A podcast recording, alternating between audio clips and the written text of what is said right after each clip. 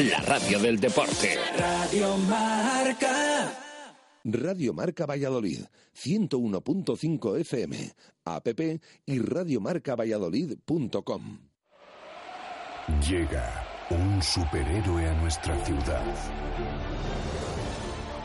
Duero Calor puede con el frío de Valladolid y con mucho más. Estufas y calderas de pellet y de leña. Todo tipo de chimeneas y calderas policombustibles.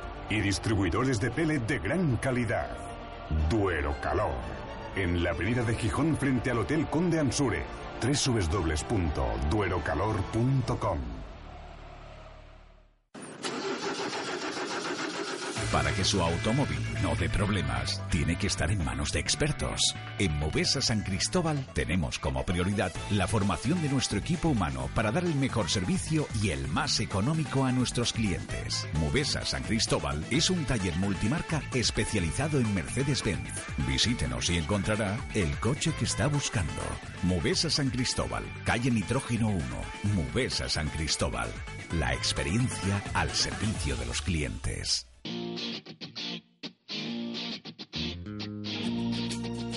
En Radio Marca Valladolid, rugby en zona de marca.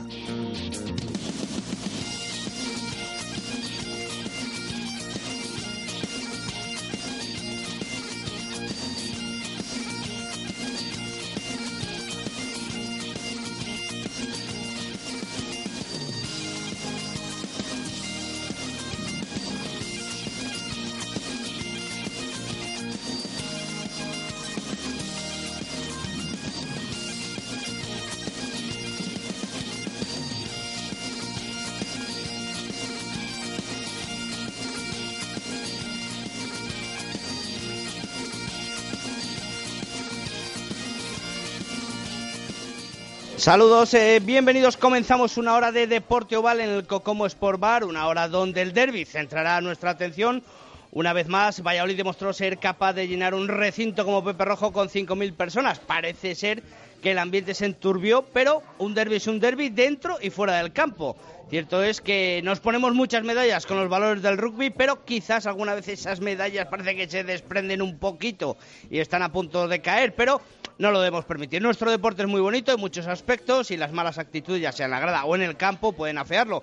Pese a que alguno predijera empate, solo podía existir un ganador. Pero yo creo que una vez más ganó el rugby vallisoletano. Así que comenzamos en esta hora de rugby en esta hora de deporte oval en el Cocomo Sport Bar, eh, en el Cocomo Sport Bar en Barbecho 25 en el pasaje y lo hacemos con nuestros titulares. El Silverstone se llevó el partido, el derby, de nuevo con una remontada heroica en la que el físico jugó un gran papel y sobre todo la actitud en el campo de los chamizos. Sale el BRAC muy perjudicado, con dos derrotas seguidas, una en Copa y otra en Liga. Hay crisis en el equipo quesero, queda aún mucha liga y el BRAC tiene un gran equipo. Hoy nos visita don Manuel Serrano, leyenda en activo del conjunto chamizo. Con él hablaremos del derby, de la temporada, de su carrera y del rugby nacional. Víctor Molano está on top. Su clarividencia está alcanzando niveles de Rafael o de Aramis. Quizás sea el momento de ponérselo más difícil, pero le felicitamos por sus aciertos una vez más. Y este fin de semana hemos tenido competición de División de Norbe, Liga AON también, regionales, pero eh, también tendremos la bola de cristal, la sección quijotesca, así que nos quedan 57 minutos de rugby. ¡Comenzamos!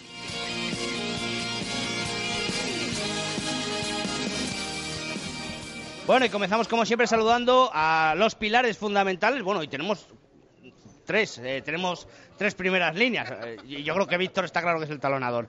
Eh, José Carlos Crespo, buenas tardes. Buenas tardes, Tito David. Bueno, fin de semana apasionante de rugby una vez más, ¿no? Sí, muy apasionante. Derby, pues siempre hay, siempre hay lío.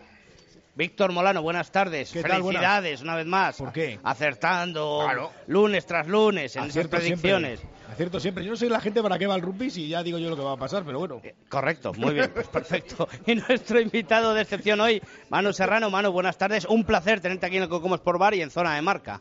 Buenas tardes, pues muchas gracias por invitarme, encantado. Bueno, contigo hablaremos del derby, de la Copa Ibérica. No pudiste estar el lunes pasado porque estaba recibiendo ese premio. Bueno, estaba recibiendo el Chami, el BRAC, eh, eh, tu entrenador Juan Carlos Pérez y tú, sobre todo, ese premio José Luis Morencia a los valores como leyenda en activo del deporte vallisoletano. Ya sé que te joroba, pero, pero es así porque inspiras unos valores, una tradición y eres un hombre de club y por eso se te premió la Asociación de la Prensa Deportiva. Así que felicidades. Muchas gracias. Bueno, pues eh, comenzamos. Hoy no hay que discutir si el de fuera, si el de dentro, si el Brack, si el Chami. Hoy como han jugado los dos, pues comenzamos con esa crónica y, hoy me tenéis que ayudar mucho porque ya sabéis que estaba yo en tierras, estaba en la diáspora, estaba en tierras vizcaínas con ese quecho Alcobendas y por desgracia todavía no he podido ver el partido, solo las crónicas que, he podido leer de, de cada uno de los medios. Así que lo dejo en vuestras manos. ¡Hala! Darle. Venga, Molano, empieza tú. Bueno, yo para. Bueno, yo lo he visto en diferido, eso también es cierto, tampoco pude estar ahí en el campo, pero anoche sí que lo estuve, lo estuve viendo. Y yo creo que es el clásico partido de, de rugby, o el clásico partido de cualquier deporte, que cambia a raíz de una jugada, ¿no? que yo creo que hasta que llegó el ensayo de Víctor Sánchez, eh, que ponía, me creo recordar, se ponía a seis puntos el, el Chami el marcador, Silverstone en Salvador, pues yo creo que era un partido que había dominado más el queso entre Pinares, que había iba de hecho 13 arriba en el marcador y bueno con, con, seguridad en las fases estáticas, muy bien en melee, en TUS también yo creo que un, aprobado, un notable alto, yo creo que ahí bastante bien y entonces eh, y el, el Silvestre El Salvador, bueno pues pues aplicado en defensa y, y sobre todo esperando su momento, ¿no? Y, a raíz de esa jugada, esa recuperación de balón de Cebango, se creó una superioridad a Víctor Sánchez que acaba de entrar en el campo después de dos o tres meses lesionado, creo. Sí, sí, sí, Fue hasta adentro, hizo el ensayo y el partido cambió. El partido cambió radicalmente porque ahí el que lo tenía mucho más claro que lo tenía que hacer era el equipo chamizo.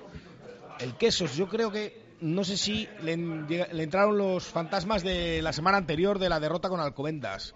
El Chami quizás también tuvo el recuerdo positivo de la de la remontada contra la, de la Copa Ibérica. Muy parecida porque también tuvo que conseguir dos ensayos para remontar, ¿sabes? Fue, fue bastante parecido. Y al final, pues, pues, pues consiguió el ensayo a base de empuje, a base de ganas. Y yo creo que eh, también quizás el tono físico del equipo me parece que estuvo por encima. Pero yo creo que eh, hubo dos partes ¿no? de partido. La primera, el braqueso entre Pinares, no es la primera parte que se corresponde con la primera parte del partido, sino que en una fase más amplia, el braqueso entre Pinares, José Carlos se mostró como un equipo superior y parece que se iba a llevar el partido de calle. Sí, de hecho yo creo que el grave error que comete el Quesos entre Pinares es pensar que tiene el partido ganado. Yo creo que se van muy tranquilos al vestuario, salen dominando en la segunda parte y como dice Víctor, en una, en una jugada que era un 5 para 1 además, que parecía un ensayo claro, hay una transición de balón ahí rara, una patada a la espalda pero sin buscarlo muy claramente, la coge Cebango, se cae, yo creo que se cae el mismo, le consiguen recuperar esa abierta, van a avanzar otra vez esta ya 5 para nadie, replegándose el Chami y se la pasan al jugador del, conjunto rival que se estaba levantando y hay una progresión y Víctor Sánchez en el otro de, Cebango. Eh, Víctor Sánchez aparece por el otro lado y, consiguen anotar ese ensayo. De todos modos, un partido, yo creo que eh, empezó muy igualado. En el al, minuto y medio se adelantaba el Chami con un, pasando un castigo. Hansi Graf ponía un 0-3. A continuación, medio, medio minuto después, se ponía el 3-3. Bueno, yo creo que fue un toma y daca. El queso se rompió el partido en cierto momento, pero luego perdió toda concentración sobre el campo. Y el Chami, que es un especialista en recuperar en, en esos momentos, es un especialista en río revuelto yo creo que es el, equipo de División de Honor que más sabe pescar y ayer lo demostró de nuevo que tienen esa intensidad de los 80 minutos y esa concentración los 80 minutos vayan por encima, por debajo y en cuanto te despistas un momento pues te la lían. ¿Cuál es tu versión, Manu, del derby en lo que lo deportivo se refiere? Eh, bueno, yo creo coincido con ellos bastante. Eh, en la primera parte salimos así, fue un poquito a principio de como de contacto los dos equipos en el que no se posicionaba nadie, en el que cada uno estaba tanteándose con una serie de golpes de castigo por un lado por otro. Nosotros es quizá nuestro nuestro hándicap de esta temporada, que el exceso de, golpes de castigo, quizá a veces por, por ansiedad, quizá a veces por querer ir a todos los balones a intentar robarlos y a veces hay que tener más cabeza. Pero bueno, eh, nos fuimos al descanso 16-10 para, para ellos. Y bueno, nosotros salimos a segunda parte y bueno, sabíamos que, que pese a ir 16-10 en el marcador, teníamos intactas las ocasiones si empezábamos a, obtener más posesión de balón, porque yo creo que e, ellos tenían más el balón y nosotros somos peligrosos y tenemos el balón. Tenemos una buena defensa, pero, pero cuando atacamos con el balón hacemos bastante daño.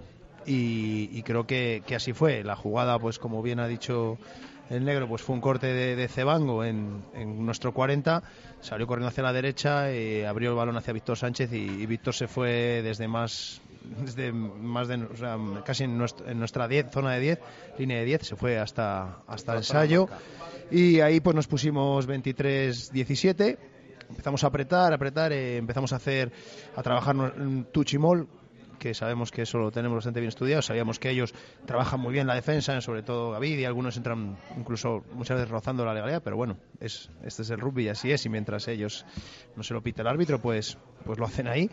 Pero supimos aguantar el mol, eh, trabajar, entrar y a base de pick and go y de, trabajo adelante, pues cayó el ensayo de castigo y yo creo que ahí nos pusimos ya por arriba y luego pues como pasó contra el directo la semana pasada fueron tres minutillos, cuatro minutos que se hacen muy muy largos para nosotros y me imagino que para, para ellos muy cortos y, a base de defensa y sin cometer golpe de castigo tuvimos otra vez golpe de castigo pero fue esquinado en casi medio campo y su pateador como tenía el viento en contra pues, pues no llegó y bueno pues mira este año tuvimos suerte y cayó de nuestro lado el partido. ¿Creéis que el físico jugó un papel muy importante en, la remontada o en el aguante final de, ese partido, Víctor? Yo creo que casualidad que lo hayamos visto en el equipo chamizo dos semanas seguidas no puede ser. Yo creo que algo tiene que haber ahí. Yo a Manu, por ejemplo, a Manu Serrano muchas veces lo he oído comentar sobre, sobre Mar Álvarez, la preparadora física, que siempre alaba su, su trabajo. Y ya que ha sacado el tema físico, David, a mí me gustaría preguntarle a Manu qué es él que ha vivido tantas temporadas, tantas pretemporadas, ¿qué es eso distinto que, aporta Mar al equipo? Pues yo creo que Mar Álvarez es una profesional como la copa de un pino, o sea, es una persona que piensa 24 horas al día en rugby, todos los ejercicios, todo lo lleva hacia el rugby. Jugadora, entrenadora. Eso es, todo lo, todos los ejercicios que hacemos de, en el gimnasio tienen una transferencia al campo, todo tiene un porqué eh, nos exige mucho, ella trabaja mucho, nos manda todo perfectamente planificado, perfectamente en mails, con diferentes eh, momentos, ciclos de la temporada para saber cuándo puede apretar más, cuándo, puede, cuándo hay que bajar un poquito el, pistón. Eh, y yo creo que, bueno, pues mira, desde Israel Gorostiza hace años que le sufríamos, que era como un sargento de hierro, bueno, pues aquí ha llegado el, el, coronel, el coronel, porque ha mejorado, o sea, es, es un animal, nos, la verdad que, que nos exige mucho, nos lleva muchas veces a, a acabar los entrenamientos muy muy cansados, pero bueno, ella, como te he dicho antes, con Juan Carlos lo tienen bastante bien planificado y a lo mejor al día siguiente es mucho más tranquilo para poder recuperar y, y yo creo que, que, el equipo ha mejorado mucho físicamente, tanto en velocidad, en resistencia. Es una metodología de trabajo totalmente diferente a la de Israel Gorostiza o a la de otros muchos preparadores físicos y luego además que participa en activo incluso en decisiones tácticas ¿no? De, del encuentro. Sí, sí, ella con Juan Carlos está mano a mano. Eh, ella en los entrenamientos también, la parte técnica también habla, también tiene voz, también se la respeta lógicamente como a Juan Carlos. Y bueno, eh, yo creo que es un, un tándem muy, muy bueno. Juan Carlos, no tengo nada que decir porque creo que ya es de sobra conocido que es un gran estratega y que, estudia mucho a los rivales y que yo creo que sabe sacar el, máximo de cada jugador. Yo creo que nos tiene a todos para siempre preparados para, para sacar el máximo, sabe cuándo te tiene que sentar, sabe cuándo no tienes que jugar eh, para picarte, bueno. ¿Sabes qué tornillo tiene que apretar a cada uno? Sí, yo creo que sí, lo hace bien y, mira, pues con, con, la llegada de Mara el año pasado, que yo dije que fue el mejor fichaje que hicimos, pues parece que va dando sus frutos y luego la gente, pues yo le veo mucho mejor, el equipo nadie se escaquea, todo el mundo quiere entrenar, todo el mundo hace los planes que nos mandan de pesas y, bueno. la prueba está que ha llegado a, la selección nacional, al 15 de León y donde está realizando y están bastante contentos con, la labor que hace Mar. ¿eh? Sí, yo ya te digo que para mí es un, es un profesional, es una persona que, que sabe muchísimo de esto, que está todo el día estudiando, que incluso a veces le decimos que es roza, que, que, es pesada, que solo sabe hablar de esto, pero a nosotros... Roza el friquismo, ¿no? sí, a nosotros nos ha venido muy bien y, estamos encantados con ella. José Carlos, ¿fue determinante el físico? Bueno, yo creo que el Chami eh, físicamente está un paso por encima del Quesos entre Pinares, pero tampoco un paso tan largo como para determinar el, partido de ayer. O sea, yo creo que en otro partido contra el Directo quizás sí que se notó más ese plus de, físico, pero yo creo que ayer no fue un punto determinante el, estar mejor físicamente. Yo creo que el Quesos entre Pinares acabó fatigado por 80 minutos de juego y acabó extra, eh, con una fatiga extra porque cuando recibió el mazazo de ponerse a 5 puntos o a 6 puntos, perdón, el, el Silverstorm El Salvador, no contaban con ello, no supieron reponerse, no supieron volver a, cerrar filas, que era lo único que tenían que haber hecho, cerrar filas en defensa, volver a empezar a defender y no supieron hacerlo. Estaban, eh, cundió el pánico, cundió la histeria y efectivamente ahí el, el Salvador eh, es como un tiro en la nuca, ¿sabes? O sea, te coge y te, y te gana porque se lo estás poniendo en bandeja. Manu, te voy a decir una cosa. Aquí en esta mesa nunca decimos que el resto tiene razón porque no, o sea, Estás haciendo, tienes razón, tío, estás haciendo gestos. No, aquí vamos todos contra José Carlos, todos contra Víctor, todos contra David. No nos llevamos bien, luego sí. Vale, pero esto es como un derby, ¿eh? En este caso, ya, ya, pero en este caso que, le doy la razón en eso, que no es que les ganásemos, o sea, no es que ellos vayan arrastrados por el campo, nosotros estábamos reventados igual, ¿eh? Mucha diferencia, ¿no? Eh, no, no, está ahí, está claro, ellos también trabajan bien, eh, ellos son un equipazo, ¿eh? no vamos a descubrir nada. Y bueno, pues la balanza puede caer de un lado o de otro y y esta vez cayó de nuestro lado, pero vamos, que ya se lleva viendo desde el año pasado que estos partidos cualquiera lo puede ganar, o sea que no es que ellos sean muy malos, ni nosotros muy buenos, ni nosotros seamos portentos físicos y ellos sean unos tirados. ¿eh? Yo creo que está todo muy muy igualado y, cada partido pues es, es un, espectáculo y mira, por de pequeños detalles se decide. Víctor, eh, bueno, la crónica, etcétera, ya todo el mundo la conoce, todo el mundo lo, lo ha visto. Eh, esos detalles del partido que te llamaron la atención, tú lo viste en la televisión, ¿qué detalles te llamaron del juego? ¿Qué detalles me llamaron la atención? Bueno, pues me llamó la atención eh, la superioridad del queso Sembelé. No es que no la esperara, porque realmente creo que el Brack está muy fuerte en Melé, pero eh, Silvestre Salvador tuvo muchas más dificultades de las que yo creía desde el comienzo del partido, además, para intentar controlar esa faceta del juego. Me llamó la atención el touch y molde que comentaba Manu en los minutos finales del Silverstone El Salvador, porque yo creo que en los últimos partidos, no sé si lo había perdido un poco, había perdido esa eficacia que había tenido al principio de temporada, o esa impresión tengo yo, y ayer fue pues, muy efectivo, muy determinante ahí en esos últimos minutos. Y, bueno, esas son las, cosas que me llamó la atención. Y me llamó la atención eh, Víctor Sánchez, me llamó la atención por lo que comentamos. El chaval con dos meses lesionado y fue y hizo una jugada de Seven, ¿eh? Fue un, ensayo prácticamente de Seven, un segundo ahí con, con la determinación de ir hacia adelante y conseguir el ensayo. Por cierto, que luego hablaremos de la convocatoria y si me ha parecido ver antes no está no está Víctor Sánchez de la convocatoria de Seven. No, creo que no. No, no, no está, la tengo aquí aquí delante. José Carlos. ¿Qué detalles marcas de ese derby, de ese braqueso entre Pinares y Silverstone El Salvador? Pues yo marco la fe del, eh, del Salvador y la, y la concentración del Salvador porque es que yo creo que en, los dos últimos partidos que ha disputado, dos grandes citas, la Copa Ibérica y, la, y el derby contra el, contra el Quesos Entrepinares, contra su eterno rival, y un derby que, bueno, mucha gente al principio del partido decía que, bueno, que era un derby de esos que, bueno, pues hay que pasar, pero yo creo que la victoria la necesitaba, sobre todo el Quesos, pero el Chami también la necesitaba, o sea, el hecho de que ganara el Quesos suponía ponerse a no recuperar ese liderazgo de, de la clasificación independientemente de que ganara los dos partidos que tiene aplazados contra Guecho y contra Alcobenda, si no me equivoco, que son los dos partidos.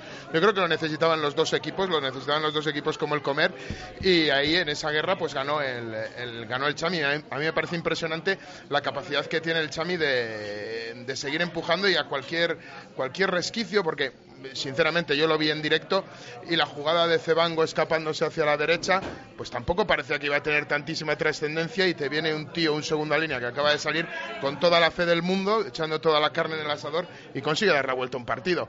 Creo que esos detalles pues son los que lo que lo que hacen que se ganen estos partidos en los que están tan ajustados y ahí fue donde verdaderamente el Chami le dio una paliza al queso, en la fe. Sí. Eh, exclusiones, eh, partido bronco, ¿no? Dentro dentro del campo, un derby lo habitual, entre comillas, eh, perdónenme la, la, palabra, pero, pero estuvo bronco el partido, ¿no, Víctor? Bueno, no sé. Manu nos podrá contar más seguramente, pero voy. yo, te pregunto desde fuera. Ya, desde fuera. Bastantes exclusiones. Sí muchas exclusiones. No seis, sé- si no me equivoco. creo que fueron seis, seis. exclusiones y tres ensayos de castigo. Dos ensayos de castigo, ¿no? Dos, uno para cada equipo. Dos o tres. Dos, dos, uno dos para cada ensayos de equipo. castigo. Bueno, pff, yo qué sé. Es que también es muy difícil, ¿eh? Los, los corazones en el derby están 100%. Es verdad que en los primeros minutos yo creo que hubo ahí alguna enganchada, quizás, pero bueno. Yo es que estos temas, no sé cómo lo veis vosotros, pero a mí no me gusta darle mucha trascendencia porque luego al final crecen mucho más de lo que es. De, de todas yo lo digo formas, sinceramente. yo quiero decir que, que también bastantes, no sé si todas, pero ahora mismo tampoco me acuerdo, macho, porque parece como que se te olvida el partido, quiero volver a ver, pero sí que fueron faltas eh, por placajes altos, sabes que ahora están muy Sí, ahora están muy el árbitro con que esa a la norma. vez que bueno está bien eh, hay que la seguridad del jugador entonces yo creo que, que hubo un par de marías por, por un placaje alto otro por no cerrar brazos en un placaje de ellos recuerdo ahora Eh, otra jugada de, de- de pillo de Gavidi que sacó un golpe rápido y, y pilló de- sin estar a 10 metros a, un jugador de Salvador para que se chocó contra él, para que al no estar a 10 metros le echaron. Yo creo que fueron un poquito más faltas eh, que se dicen como profesionales, ¿no? Que, que fueran por, por, por jugadas violentas de, de golpes y eso. Yo creo que eso no hubo. Es un partido en el que los contactos fueron muy duros, que cada contacto se iba a muerte. De hecho, he hablado hoy con muchos compañeros míos y están cansados con golpes y al igual que me imagino que estarán ellos, pero no vi yo un partido tampoco que, que sea así de polémica, ¿eh? de enganchones, de, golpes que no sean legales. Sí, vamos, o sea, por el desarrollo del juego directamente, no por pique eh, de derby. Eh, José Carlos, puso Molpeceres el listón desde el principio a un nivel que quería marcar bien el, el partido, ¿no? Yo es que mi opinión es que, bueno, lo he dicho anterior, lo he dicho en, en ocasiones anteriores. A mí no me gusta, no me gusta que un que un, un partido se arbitre eh, a base de golpes, de ensayos de castigo y de exclusiones. Yo no comparto esa forma de ver el arbitraje. Y bueno, y yo simplemente lo he dicho en otras ocasiones, por lo cual lo puedo repetir. Yo creo que actualmente hay mucho más nivel en las filas de los, de los equipos que en el, nivel, en, en el nivel arbitraje español y creo que hay algo que hacer. O sea, yo creo que un partidazo como el de ayer no se puede saldar con seis expulsiones y dos ensayos de castigo. Creo que hay algo que hacer, es lo que tenemos de momento, no es ninguna crítica destructiva, simplemente todo No, lo no, no, contrario. no, no. Todo lo contrario, creo que hay que seguir evolucionando para tener más continuidad en los, eh, en los partidos, para no tener que vivir encuentros con seis exclusiones, porque verdaderamente eh, de las seis exclusiones es que no recuerdo ninguna que yo creo que a nivel internacional se hubiera pitado. O sea, eh, placajes altos. Bueno, depende de las interpretaciones. O sea, un placaje alto es un placaje alto y un Sí jugador que es cierto que es un arma de doble filo, la- de doble filo el tema de, de los placajes altos porque eh, la norma establece que puede haber diferentes niveles, la voluntariedad, etcétera, etcétera, y a lo mejor no por un placaje alto, porque allí, por ejemplo, en Guecho vi uno que se resbaló y le agarró pues sin querer Pues, del eh, cuello. ayer, ayer hay no, dos de- no expulsiones, debe ser. eh, Hay dos expulsiones en dos placajes, una por cada equipo, de la misma manera. Resbalándose un jugador, el agarre llega un poco arriba, se entiende que hay, que hay placaje alto y es expulsión. Yo creo que no es la forma, o al menos no es la forma que a mí me gusta, el hecho de arbitrar estos, estos partidazos con seis expulsiones y dos ensayos de castigo. Creo que no es la forma, pero bueno, Manu, es una opinión. eh, al final José Carlos defiende que vienen hombres de primera línea, vienen hombres de Nueva Zelanda, de Sudáfrica, de, de gente de nivel y, y como que no terminan de entender muy bien la, la- la forma de arbitrar o, o que José Carlos dice incluso que, que a lo mejor no hay nivel en ese arbitraje para entender la melé. Pregunto, ¿tú consideras que puede, puede existir eso? No sé, yo creo que todos tenemos que trabajar. Yo creo que el comité de árbitros trabajan bien para, para intentar adecuarse a las reglas que les mandan. Y bueno, yo no, no quiero desde aquí decir Agua si fuera, los venga, árbitros. cambiamos de pregunta. Balón fuera. Hay que preguntar de todo. Y- Hombre, y, hombre, ahí está la decisión de mano de no hablar de los árbitros. Pues me parece perfecta, pero yo le pregunto. Yo es que hay- hubiera fingido afonía, ¿sabes? Para- No, hombre. Bebe Esto trago de agua He en el sali- momento. he salido, ¿no? Políticamente correcto. Oye, pues Muy bien, man. Ha estado muy sí. bien, ha estado muy bien. Eh, también eh, llegan rumores, se habla en redes sociales de la grada, el comportamiento de la grada, que estaba muy encrespada. Víctor, tú no estabas allí. José, ¿percibiste algo? Eh, bueno, yo creo que, vamos, yo no vi nada. sí que he oído comentarios, pero ver no vi nada de que, ha que haya habido enfrentamientos así directos. Por lo típico, cada equipo va jaleando a su, a su, a su equipo, eh, metiendo presión al árbitro como, como habitualmente para que tome decisiones de una parte o de otra. Yo no vi nada más allá, si lo hubo lo desconozco, no, no vi nada más allá de, a mí, yo creo que a vosotros nos ha llegado algún, algún, algún documento, alguna cosa, pero yo yo no estuve en el partido, pero quiero recalcar que seguro que fueron cosas minoritarias puntuales, totalmente. ¿no? Muy puntuales y yo creo que, que la afición de, al rugby de Valladolid, la gran mayoría, el 90 y muchísimos por ciento, pues sabe de qué va esto, ¿no? Y sabe que, bueno, que... Bueno, no solo de Valladolid, yo creo que de toda España, porque hemos visto en finales que se han comportado de forma claro, excelente. No, pero te lo digo porque aquí en Valladolid pues ya estamos acostumbrados en el derby que haya una buena presencia de público, en otros campos pues no es tan mayoritaria, desde luego, y yo creo que la gente sabe de qué va esto y bueno, siempre hay pues gente que mete la pata o, que, bueno, o, lo podemos definir de muchas maneras, ¿no? Pero bueno, yo creo que también es bueno, es justo decir que es minoría. Tú, Manu, sí que lo percibiste, porque además al final del partido mm, pediste perdón o, llevaste de una manera. El... Me lo han chivado, eh, me lo han chivado. Yo no estaba, yo no estaba. No, al acabar el partido, eh, un, uno, de, a uno de mi equipo vi que se giraba la grada y les hizo un, gesto, un mal gesto. Pues estaban gritando, yo no sé lo que ¿sabes? Yo acabó el partido, estaba contento, habíamos ganado. Me giré y vi que que a un jugador le estaban recriminando y yo le vi a él que hizo un, gesto hacia ellos. Entonces se vinieron como más hacia arriba, más a gritar así. Y bueno, pues simplemente me acerqué, o sea, paraste y con la mano dije. Eh, perdón, esto no es así, porque no es así, porque igual que, que decimos que cuando hay una cosa fea de, de, otro equipo, pues nos lo decimos y nos lo ponemos en Twitter y las redes sociales. Y pues cuando alguien hace una cosa que no está bien hecha, pues oye, pues aunque te duelan prendas, pues ya está, pides disculpas, oye, ya está. Y yo creo que no, no va más. Claro, lógicamente luego es lo de siempre. Eh, oye, perdón, y otro se para, y oye, perdón, y otro continúa acordándose de su madre, de su padre, y lo que sea. Pero vamos, que yo creo que, que ayer hubo cerca de 6.000 personas en Pepe Rojo, que la gente disfrutó de un buen partido, un partido, pese a ser un derby, yo creo que con más tiempo de juego, yo lo vi más, más movido, o me pareció, no sé, ya nos lo dirán nuestros técnicos esta semana, pero que uno hace una gracia. Hay afortunados y desafortunados hay en todos, pero en todos los sitios. Entonces, si alguien hace algo, lo bueno que tiene, como habéis dicho, es que la afición de aquí es bastante buena. Y bueno, ya lo vimos en el Zorrilla en, en la Copa del Rey, que se acercó mucha gente que no era de nuestro deporte. Y, donde fueres, haz lo que vieres y, es lo que tiene que ser.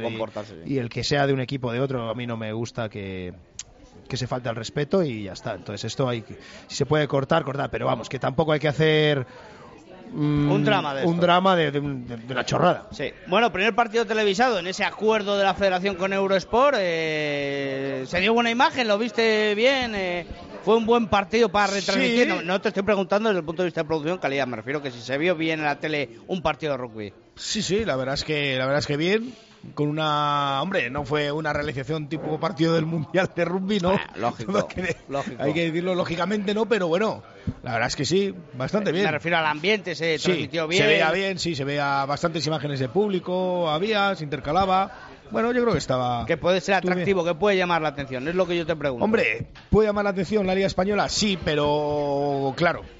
Si vas al tema del ambiente y el tema del público, pues sí, pues el derby soletano, pues sí pero otros partidos que se van a televisar, porque creo que la intención era echar uno cada fin de semana. pero no sabemos cuál es el siguiente, yo por lo menos no lo sé. No se sabe todavía. No, lo sé. Tú sí lo sabes, José, que me miras fijamente. Yo no, no, no sé. No. Ah. Pues no sé, es que, claro, depende. De hecho, lo hemos estado hablando Manu, Víctor y yo justo antes de empezar. Sí. Y no, lo sabíamos. La, verdad es que esta mañana se me olvidó, lo iba a preguntar, pero me he liado con otras cosas y al final no lo he un partido que haya a lo mejor 250 o 300 personas en la grada, que lo hay, que los hay en la Liga Española, hay muchos. ¿En Cisneros cuántos hubo el, el domingo? ¿En Cisneros el otro día? Pues en Cisneros el otro día no, vamos, yo es que soy muy bueno con las afluencias y digo 500, pero vamos, que es que seguro que no llegaba. O sea, 500 como mucho, vamos. Y, bueno, y, claro, entonces ese tema, para tema de ambiente de televisión, de tal, pues es más complicado. Ayer sí que se ve bien, se vio que era un espectáculo deportivo que había es que ayer claro, muy Claro, entonces eso sí que la televisión, desde luego, lo que se veía desde la televisión era prácticamente lleno. Todos los asientos. No sé si era así o no, pero vamos, la verdad es que se, sí, sí que daba una buena imagen, pero mis dudas son en otra serie de partidos. Ya. Bueno, to- tocar hay que tocar, perdón, y Víctor, yo también veo partidos del, eh, del Super 15 que no están los estadios llenos, ¿sabes? O sea, que te quiero decir que Bueno, por algo hay que llenos, empezar, pero por hay, algo hay que empezar. hay 10.000, 14.000 personas. Sí, bueno, pero que por algo hay que empezar y está bien empezar y bueno, pues mira, si se empieza con un partido en el que hay un ambiente fenomenal, pues, pues mejor ¿Qué todavía. te parece el acuerdo, Manu? Está bien, yo creo que está bien. Que todo lo- que sea en el rugby que, que tenga difusión, o sea, que ahora mismo lo se pueda ver por, por un canal como Eurosport, pues yo creo que va a ser bueno.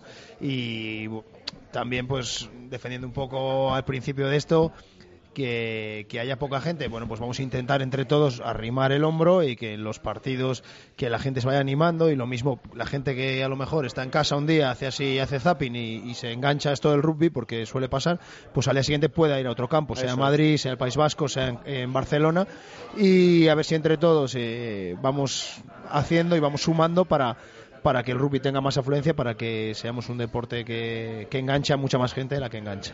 Bueno, eh, jugador dog, jugador seguro, ese jugador fiable.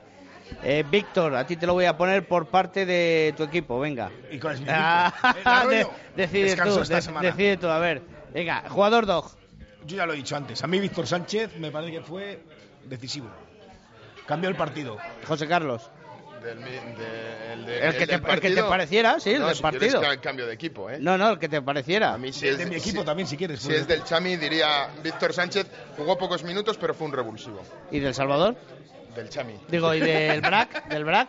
Del BRAC, yo ensalzaría la labor de Alex, Alex, Alon- Alex Alonso, Sí. porque a las tres defensas, a las tres defensas que cuando rompieron la defensa en esos minutos fatídicos por el que esos entrepines fue el único que llegó a defender. Pita, dices. El Sí, uno del BRAC. Yo creo que jugó un partido, el uno de ellos. Antes por decir uno de ellos, como estáis preguntando, pues yo diría, diría Pita. Bueno, pues el jugador dog, el jugador que transmite esa seguridad, esa fiabilidad, eh, Víctor Sánchez por parte del eh, Silverstone El Salvador, eh, Pita eh, y, ah, y Alex Alonso, Alejandro Alonso por parte del conjunto quesero, porque dog eh, seguridad y control, seguridad, videovigilancias, alarmas, detención de incendios, quieren ayudarte a cuidar de tu hogar y de tu negocio, protegen lo que más te importa. Contacta con ellos en el 902 10 98 11 o en el email doc arroba docseguridad y control.com. Bueno, esto comienza ya a desmadrarse, ya veo risitas, veo miradas, así que nos vamos a publicidad y le metemos en vereda otra vez. Hasta ahora. Radio Marca Valladolid, 101.5 FM, app y radiomarcavalladolid.com. Llega un superhéroe a nuestra ciudad. Duero Calor puede con el frío de Valladolid y con mucho más. Estufas y calderas de pellet y de leña. Todo tipo de chimeneas y calderas policombustibles. Y distribuidores de pellet de gran calidad. Duero Calor. En la avenida de Gijón frente al Hotel Conde Ansure. www.duerocalor.com Se acercan los meses de comuniones y en el lagar de Venancio ya puedes reservar para vivir un día inolvidable. Visítanos y elige tu menú. Amplios comedores, zona ajardinada y un lugar que sabes que no te va a fallar. Las almejas, el pincho de lechazo, nuestra variedad de carnes y pescados y nuestros inconfundibles toneles de sidra para que tú mismo pruebes a escanciar. El lagar de Venancio es único en Valladolid y la comunión de tus hijos también lo será. El lagar de Venancio, en la calle Traductores, junto a Michelin. Reservas en el 983 33 43 44. Juan, si el árbitro se hubiese pasado por Vita Óptica, seguro que hubiese visto ese penalti tan claro. Y es que en Vita Óptica son especialistas en lentes progresivas con tactología, tienen garantía de adaptación y se aseguran de que sus clientes se quedan satisfechos. En Vita Óptica saben tratar a los niños y a los deportistas con gafas y monturas para ellos y trabajan con las mejores marcas de sol y graduadas. Mira, mira la repetición. Ya sabía yo que con Vita Óptica no iba a fallar. Vita Óptica, calle Huelgas 15 y vitaóptica.com. Desde hace más de 40 años, en Grupo El Salvador nos mueve el afán de servicio, con la ampliación de nuestra red de tanatorios en Valladolid, Medina de Rioseco, Tudela de Duero, Montemayor de Pililla, Peñafiel y Mojados, queremos estar más cerca de ustedes en estos momentos. Grupo El Salvador, haciendo sencillo lo más difícil. Un servicio de Agencia Funeraria Castellana, 983 25 12 25. Anule su cláusula suelo y recupere lo que ha pagado de más sin ningún coste para usted. De la Puente Abogados, en Valladolid, calle Ferrari número 2, segundo izquierda. De la Abogados.es 983 33 89 78. No te dejará indiferente ni su diseño, ni su tecnología. Y ahora, su precio. En Empresa Carrión tenemos el nuevo Citroën C5 Blue HDI 150 por tan solo 20.400 euros. Con climatización automática bizona, navegador, connecting box, llantas de aleación, asistencia a 8 años. Todas estas prestaciones y más en Empresa Carrión, tu concesionario Citroën para Valladolid y provincia. Radio Marca Valladolid, 101.5 FM, app y radiomarcavalladolid.com. En Radio Marca Valladolid, rugby en zona de marca. Bueno, volvemos desde el Cocomo Sport Bar en la calle Baroche número 25 en el pasaje junto a la Fundación Cristóbal Gavarrón. Ex Fundación Cristóbal. Ex Fundación, que está cerrada, efectivamente. Gracias, José Carlos. Eh, bueno, 23-24 el resultado del derby vallisoletano. Eh, 29-15 el Complutense Cisneros frente al Senor Independiente. Víctor. Ah, ese, lo vi yo. ese lo viste tú. ¿Dónde lo viste? ¿En la ventana imprescindible? En la ventana imprescindible. en emisiones deportivas, sí. ¿Nos vas a contar algo del partido? No, sí. Pues, ah. Un Cisneros que yo creo que fue muy superior, que jugó a ratos cuando lo necesitó un poco y yo Independiente le vi un equipo muy descentrado. Muy descentrado porque dos acciones, una tarjeta roja, otra tarjeta amarilla prácticamente en dos minutos de sus, su pilier Matías Sánchez, una jugada bastante fea que fue tarjeta roja. Los 15 puntos fueron eh, tres ensayos a palos muy mal. No estaba Mariano García, supongo. Está en la convocatoria, pero no jugó. Supongo que estaría. Una baja importante, tocado. Y bueno, muy superior Cisneros, sobre todo que no necesito mucho más. Si hubiera necesitado mucho más, hubiera metido más puntos, estoy convencido.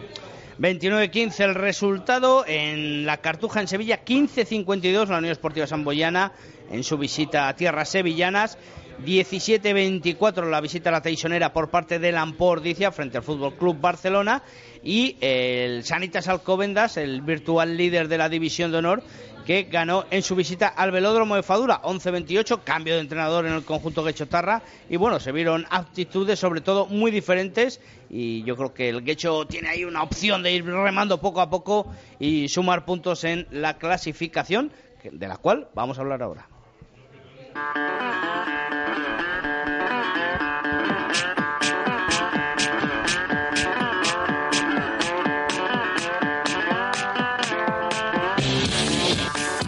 Como decimos, líder el Sanitas Alcobendas con un partido menos 55.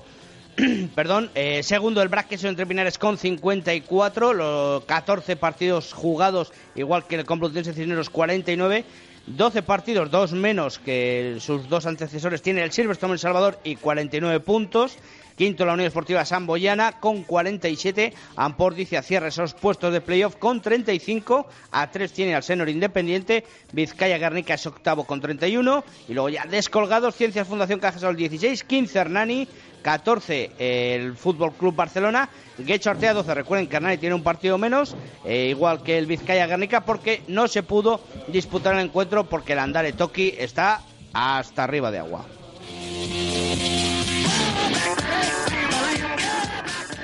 Bueno, eh, no falló el Alcobendas en su visita a Guecho, sigue sumando. Manu Víctor José eh, está potente el conjunto madrileño de momento, porque ahora viene lo gordo, ¿eh? Varios, varios detalles curiosos. Fíjate, yo también pensaba el derby lo ha ganado por un punto Silvestre en Salvador, pero también lo ganó por un punto en la, en la primera vuelta, ¿eh? Y normalmente os repartíais un poco, yo creo, las victorias en los derbis de liga. Se llevaba uno cada uno últimamente. Y es y puede ser un punto muy importante, ¿eh? El BRAC ahora mismo tiene visita a Ordicia, que yo creo que es difícil, tal como está Ordicia ahora mismo. Si hubiera sido en octubre, seguro que hubiera sido mucho más fácil. Luego tiene dos semanas de parón, que yo creo que le puede venir bien. ahora mismo en este punto de la competición. Y luego el siguiente partido es aquí en Pepe Rojo contra Alcobendas. ¿Consideras entonces que... la visita a Altamira es muy importante para el Braqueso entre Pinares? Yo ¿no? creo que el BRAC necesita sacar, te voy a decir, 9-10 puntos en estos dos partidos y luego le llega el Valle ese que tuvo en la primera vuelta de contra rivales no demasiado potentes, rivales de mitad o de la parte baja de la, de la tabla, hasta que en la última jornada juegue contra Cisneros en el central, que según lo que se juegue cada uno también puede ser muy difícil, pero esos dos partidos yo creo que ahora mismo el Black desde luego no sé, matemáticamente, desde luego, todavía tiene opciones para ser primero. Eh, lo tiene más difícil que Alcobendas y que Silvestre en El Salvador, desde luego. El que lo tiene más en su mano, yo creo que es el equipo chamizo ahora mismo, con esos dos partidos menos. Y, con el hecho de que, de que Alcobendas tenga que venir dos veces por Pepe Rojo, que eso también es significativo. Pero el BRAC es el que ya, desde luego, no puede fallar. Porque si no, no, no se queda sin opciones. Próxima jornada, el Silvestre El Salvador recibe al Ciencia Fundación Cajasol. Acaba de decir Víctor Moro la visita a Altamira del Braqueso entre Pinares. Seno Independiente recibe a Guecho Artea. Sanitas Alcobendas al Fútbol Club Barcelona. eh, Unión Esportiva Samboyana a Hernani. Y Vizcaya, Garnaki, eh, Vizcaya Guernica recibe en Fadura, en, bueno, en Urbieta al Complutense Cisneros. Jornada también interesante, José Carlos. Sí, bueno, yo creo que es de esas jornadas eh, un poco que eh, yo creo que todo el mundo tiene un favorito en esos encuentros, salvo quizá en ese en ese Vizcaya Guernica hemos dicho Cisneros, que Urbieta, aquí está Manu y nos puede decir cómo, cómo se las juegan allí en, en Urbieta. Y bueno, ese, ese partido fuera de Valladolid de- del queso entre Pinares en Altamira frente a Ordicia, a Ordicia, eh, Ordicia en esa plena progresión ascendente después de ese cambio de, de entrenamiento y de, y de concepto de, equipo. Bueno, vamos con los restos de resultados de División de Norbe regional. Hablamos de la División de Norbe, derrota del Salvador Emerging frente al Baby Auto Zarao de Rugby Taldea por 20 a 43, lo que deja la clasificación eh, un décimo, eh, penúltimo al conjunto chamizo con 20 puntos, eh, tiene bastante distancia con el Universitario Bilbao, pero sobre todo todavía tiene a, tiro de piedra al a, a Eibar eh, Rugby y el Real Oviedo y recuerden que además también tiene dos partidos menos eh, que el resto de, o que casi todo el resto, porque esta división de Norbe también juega un poco de aquella manera, que el resto de integrantes de este grupo 1 de la división de honor B. Eh, hablamos ahora de la Liga ON, en ese grupo 2 eh, de regional senior masculina, donde el Braqueso Entre Pinares perdió frente al DTC Norte Club de Rugby Santander por 31 a 27 y el Rugby Arroyo perdió frente el Rugby Arroyo B frente al Fisio Relax Palencia, con lo que la clasificación queda de la siguiente manera, el DTC Norte es líder con 41 puntos, el BRAC B 41, Besaya tercero con 33, Fisio Relax Palencia 29 es cuarto, quinto Independiente Rugby Club con 21, hubo aparejadores, eh, tiene 5 y cerrando el BRAC eh, B con 0 puntos, eso sí, creo que marcó su El Arroyo primer... B, el Arroyo B. Sí, y que he dicho el BRAC El B. El Arroyo B, eh, eh, que marcó su primer ensayo, si no me equivoco, en, en, en- en esta competición, lo que lleva. Yo es que como no es mi equipo, no... no ¿En qué sé. quedamos, Víctor? Víctor, que acabas, en la Arroyo entrada A. acabas de decir que ah, es el Arroyo A. Nos Arroyo tima por todos No, lados. curio- eh, ahí la, la derrota del, del BRAC B contra Santander, me- creo que fue 31-27. Está bueno, a cuatro puntos Sí, ahora. El 31, BRAC B 27. tiene un partido menos, está todavía en su mano. Y para, para acceder bueno, a sus playoffs, que creo que van los dos primeros de cada grupo, creo. Sí, sí. Que Eso. me jugué, me lo recuerda José Carlos, que me jugué que la el octava Quesos- campanada. que el Quesos B va a subir este año, me lo jugué. Hablamos ahora del femenino, no jugó el de Autoconsa El Salvador, sí, lo hizo el BRAC que, que venció al CDU Salamanca por 7 a 26. El otro encuentro entre Palencia Fisio Relax y aparejadores para las Palentinas. Y la clasificación queda de la siguiente manera: El Salvador es líder con 35 puntos, 26 tiene el BRAC, eh, CDU Salamanca 16, hubo aparejadores 10 y cerrando Fisio Relax Palencia con 5. Y terminamos así ya la Liga Regional, la Liga ON, etcétera, etcétera, etcétera. Eh, vamos, yo creo que así rompemos un poco y, y vemos el futuro, vemos lo que nos espera el día de mañana. Abrimos la bola de cristal de Víctor Molano.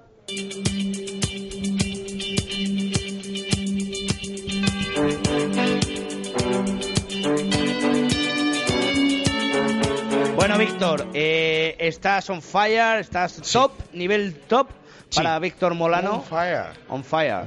Y yo creo que deberías de currarte algo más exquisito, ¿no? Algo más eh, de elaborado. Mm, Yo creo que todo lo contrario, porque estoy acertando tanto. quiero decir, Quieres mantener la que estadística. estoy acertando tanto que para qué me la voy a jugar más, ¿no? Con lo mal que empezaste. ¿eh? Con lo mal que empecé. Y ahora que estoy remontando, pues bueno, voy a disfrutar un poquito del éxito. La semana pasada dije que iba a ganar el derby uno de los dos equipos, o empate. Dije que a lo mejor empate, fíjate, me queda uno, o como mucho, alguno de los dos iba a ganar de tres puntos, o menos. Menos o tres puntos, dijiste. Bueno, pues uno fue. Has ganado. Efectivamente. Y entonces, bueno, como se me queda pequeña ya la división de honor y no hay ningún partido que me apetezca pronosticar de la próxima semana, lo digo sinceramente porque no sé, no hay ninguno que me llame así, voy a ir a la división de honor B. Venga, al, vamos para allá. Al Emerging, ¿no? Del Salvador que comentabas. Un décimo ha perdido una plaza en la clasificación. Ese, esa undécima plaza que en teoría te manda a jugar promoción, aunque no depende de los arrastres y ya veremos. Pero bueno, hay que intentar quedar lo más arriba posible, eso está claro.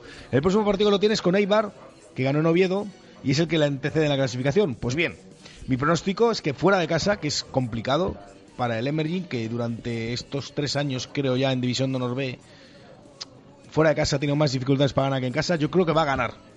Va a ganar el equipo chamizo, pero quizás Eibar saca ahí un puntito bonus que... que no va a impedir que de todas maneras remonte una plaza el Chami, pero bueno, que va a ser complicado. Oye, eh... O sea, victoria, cuatro puntitos Sí, sí, para sí, el sí. Chami, una para Ibar. sí, Más sí, no sí. puedo afinar ya. Sí, sí, no, has estado muy bien, has estado muy Has bien. apuntado, Punto, has apuntado. pon- punto bonus defensivo, dices que va a sacar el Eibar. Sí, correcto. Porque Sí, sí, podría, haber, sí, podría ser ofensivo, sí, pero bueno, que defensivo. sacar a cinco puntos el Chami o que Habla los al micro, Carlos. No. Ahí, habla al micro que si no no te escucha. Cuatro puntos el Chami, uno Ibar. Bueno, bueno, pues me gusta. me Es que gusta. diversifico ya. Luego me voy a lanzar al rugby internacional un día. Agüita. Dale ahí a la bola.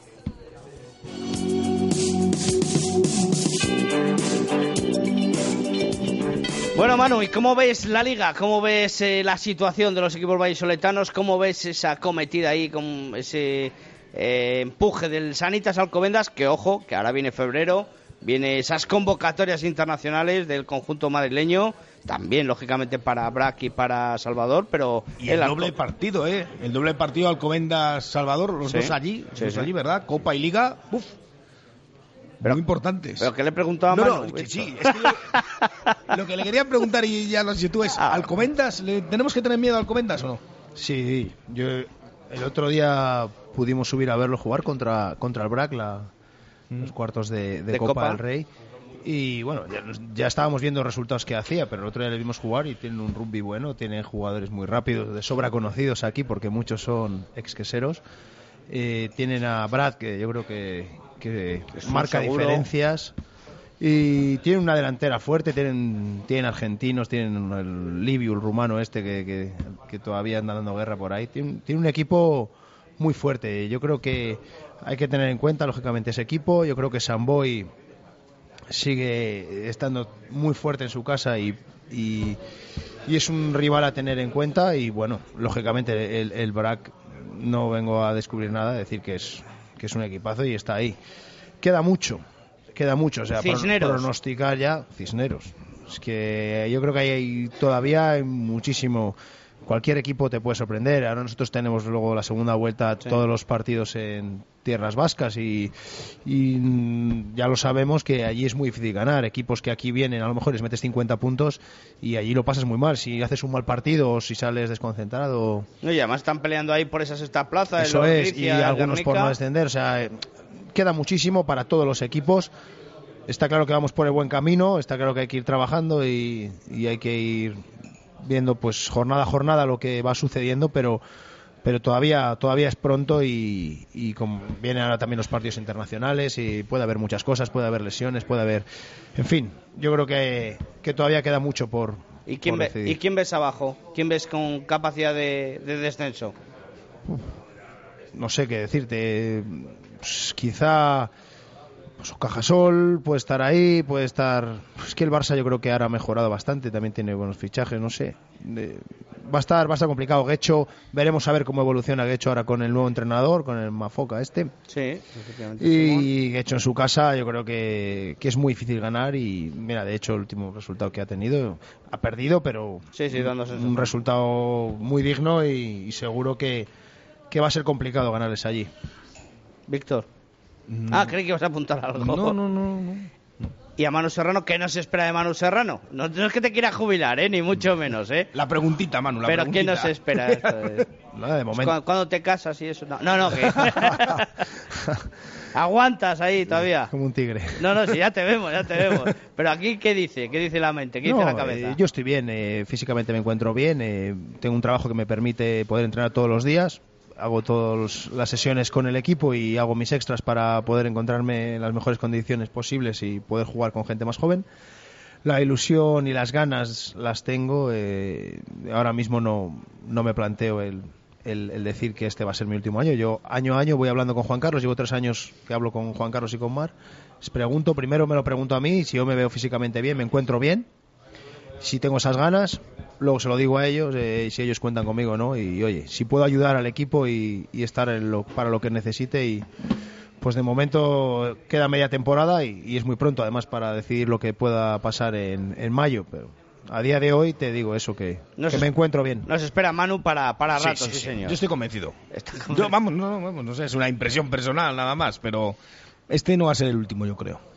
Bueno, pues eh, nos toca ahora bregar contra los molinos, contra los gigantes. Nos toca colocarnos en la piel del Quijote gracias a José Carlos Crespo y su sección.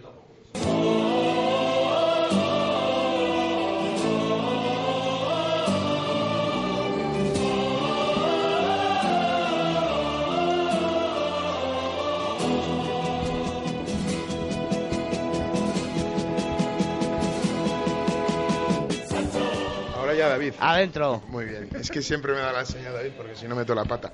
Bueno, pues eh, como ayer se jugó, el- yo creo que el partido mítico de España por... eh, Vamos, o sea, yo creo que sin duda alguna el derby entre los dos equipos vallisoletanos es el partido mítico aquí en el territorio nacional, en el mundo del, eh, del rugby. Eh, pues bueno, pues buscando partidos míticos que había por otros, por otros países, pues descubro que hay uno que está considerado como el partido de rugby más antiguo del mundo. Que Bueno, ya sigue- nos hablaste del partido navideño también en la Liga Inglesa. Sí, bueno, pues este es el partido más antiguo del mundo, que es un derby, el primer partido que se jugó entre clubes, que eh, bueno, pues se jugó entre el Edimburgo y el Glasgow Warriors actual, actualmente, que se jugó en el eh, 1872. De hecho, el partido se llama el 1872 Cup, ¿de acuerdo? Y durante muchos años fue un partido por sí, o sea, fue un partido por sí mismo, ¿sabes? O sea, fue un partido que se disputaba aparte de todo y jugaban los equipos normalmente los filiales, los equipos B del, eh, del Glasgow y del Edimburgo, pero que bueno, pues ahora el formato que ha tomado en los últimos en los últimos años desde el 2005 o 2007 se juega eh, según, la- según los partidos de la Liga Celta que disputan estos dos equipos. El acumulado de puntos en los dos partidos. No es que, eh, que tiene cosa el asunto, que tie- sumas los puntos que hacen en cada uno de los encuentros y es el que gana ese título de, la 1872 Cup, que encima al principio era como un, un partido entre, entre bueno, pues dos distritos o dos departamentos o dos regiones próximas de ese mismo país que es Escocia pero que desde 1995, si no me equivoco, espera que eso lo tengo apuntado, te lo digo con exactitud, hay un trofeo porque eh, hubo una, una industria, una empresa eh, que se dedicaba al mercado inmobiliario que se llamaba Slater, Hawk and Howison, que promocionaba el alquiler de bueno, una, agencia inmobiliaria que eh, patrocinó el partido y bueno, pues desde entonces se, se profesionalizó y bueno, pues tiene su premio económico, su trofeo y esas cosillas. Y lo más interesante de este partido es que da la casualidad... que faltaba la amiga ahí, venga, vamos. Efectivamente, esto le va a gustar a muchos aficionados del rugby. Y es que en 1872 el primer partido se jugó en, en un- las instalaciones de un equipo de rugby que había en Glasgow, que era el Glasgow Acies Rugby Club, ¿vale? Y resulta que a la semana siguiente, en ese mismo eh, este- en ese mismo escenario, en ese mismo partido, en ese mismo eh, campo, se jugaba un partido internacional entre Escocia e Inglaterra. Finalmente no se pudo jugar allí porque el campo quedó en estado lamentable para jugar a la semana siguiente dos selecciones nacionales y en aquel tiempo, en 1872, rugby y fútbol iban en paralelo y hubo dos jugadores que jugaban en el, en el Glasgow, que fue Tom Charmels y Willie Cross, que estaban convocados para jugar en el partido de fútbol internacional y declinaron la invitación por jugar el, el partido de rugby en ese, en ese escenario. ¿El derby o el, Escocia-Inglaterra? Jugaron el derby, jugaron el, Ah. el 1872 Cup en vez de jugar el partido internacional Escocia-Inglaterra porque en aquel tiempo debían compartir convocatorias, el rugby y el, y el fútbol, no estaban todavía totalmente separados y era anecdótico. Y bueno, ya un poco para mm, dar en datos este, este torneo, decir que el que lleva más premios o más copas ganadas con este último formato son los Glasgow, que llevan eh, los Glasgow Warriors, que llevan, eh, que llevan seis, pero el año pasado casualmente... Como que solo seis. Desde que está este formato que es Ah, el, 2007. ah, el formato patrocinado. Eh, no, desde el formato ya en la Liga Galesa, inclu- Ah, incluido vale, en la Liga Galesa, vale, vale. con el sumatorio de los puntos. Desde que dejó de ser a partido único, el que más ha ganado ha sido Glasgow, que ha ganado 6. Y una de las normas es que si hay empate en puntos, o sea, tú imagínate que el sumatorio de los dos partidos da empate, dan 15-15, se le otorga el premio al que ganó el año anterior. que es muy gracioso, que es muy gracioso también, ¿sabes? Yo, yo le pedí al negro que repitiera el nombre de la agencia inmobiliaria esa, Swanson, Sí, hombre. Swanson. No, no, Slater. Espera, que la apuntada. Slater, Hawk and Howison. Me voy a hacer una camiseta con ese nombre. Sin mirar el papel. Otra vez. Bueno, señores, como siempre, la sección de José Carlos Crespo que no defrauda a nadie. Eh, cambiamos el chip, vamos a hablar de esa convocatoria, de ese nuevo seleccionador de 15 de Seven, eh, que inicia un nuevo camino, una nueva senda después de ese ciclo olímpico, entrenado por eh, Tiki Chausti, después de los últimos cambios y devenires del Seven español. Pablo Fijó se hace con, el equipo y con esa convocatoria solo cuenta con tres hombres olímpicos, como son Igor Genúa, Iñaki Villanueva y Paco Hernández. Tres jugadores que sí que disputaron las pasadas eh, eh, Series eh, de Seven en Europa, que son Glenn Ross, Paco Soriano y Rafael de Santiago. Y luego 10 jugadores nuevos, que son novedad, como son Johnny Carter, Tom Pierce, Juan Ramos, Alejandro Alonso, Federico Castiglioni, Pedro El Alastra y luego Guille Mateu, eh, Arturo Íñiguez, Álvaro Jimeno y Hugo Alonso. Una cosa, Alejandro Alonso salía en una primera convocatoria que en la página de la FER que luego ha, ha corregido la propia federación y no ya no estaba en la convocatoria. ¿Cuándo la ha corregido? La ha corregido no tengo actual por la tarde. Sí, si le das ahí a una actualización quizás no. Eh, y ha, han llegado, ha entrado Perico, creo, en sustitución de Alejandro Alonso. No sé Sí, muy bien señor, por qué. sí, señor, No efectivamente. sé cuál sea la razón que por la que Ale se ha caído ahí de esa convocatoria, lo, lo desconozco. Sí, pues efectivamente, gracias por corregirme, Víctor, porque eh, no lo había dado a actualizar, lo tenía guardado esta mañana. ¿Se lesionó en el derbi o qué? Debía de, iba, iba dolorido de un hombro. ¿no? Lesionado, sí, será eso, lesionado, lesionado. Bueno, pues esa actualización, ¿qué os parece el equipo? ¿Qué os parece esa convocatoria? Manu, tres eh, compañeros se te llevan. Bien, pues hombre, para ellos eh, me imagino que es una motivación. El, que haya un nuevo entrenador siempre significa que pueda haber oportunidades a, entrar en un bloque y en un, grupo que suele ser cerrado como es el Seven, que no, no suele haber mucho cambio. Entonces, bueno, ellos estaban muy contentos y nosotros, lógicamente, como compañeros de ellos que somos, pues cuando nos enteramos a la semana pasada que habían sido convocados los tres, pues muy contentos por ellos. Eh, José.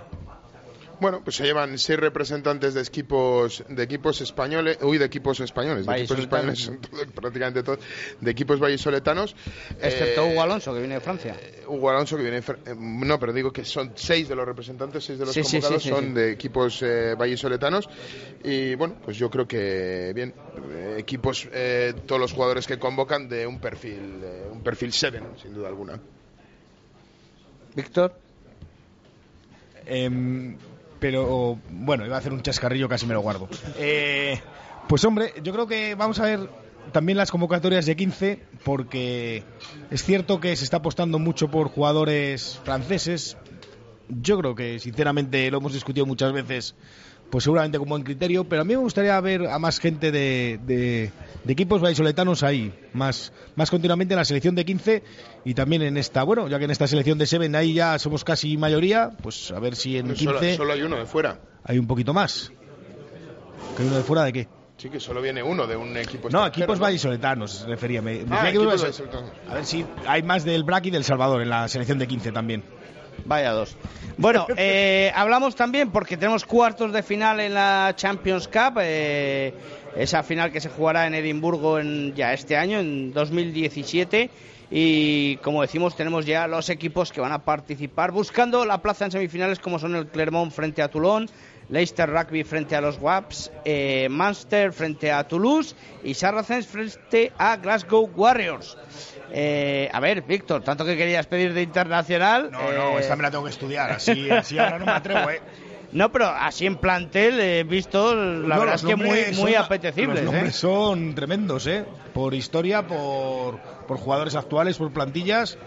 Y parece muy Oye, para el próximo programa ponéis un poco las pilas en internacional, ¿eh? Correcto. que os veo un poco flojos. Y en la Challenger Cup también tenemos, lógicamente, eh, cuartos de final. Bath eh, recibe a Brief, eh, Edinburgh Rugby a La Rochelle, Gloucester Rugby a Cardiff Blues, Osprey frente a Stade Français Paris. También, Re- repítelo sin mirar el- a- a- a- también, también en el plantel pinta muy bien, ¿eh? Bueno, pues nada, nos vamos, señores. Que gracias por haber venido.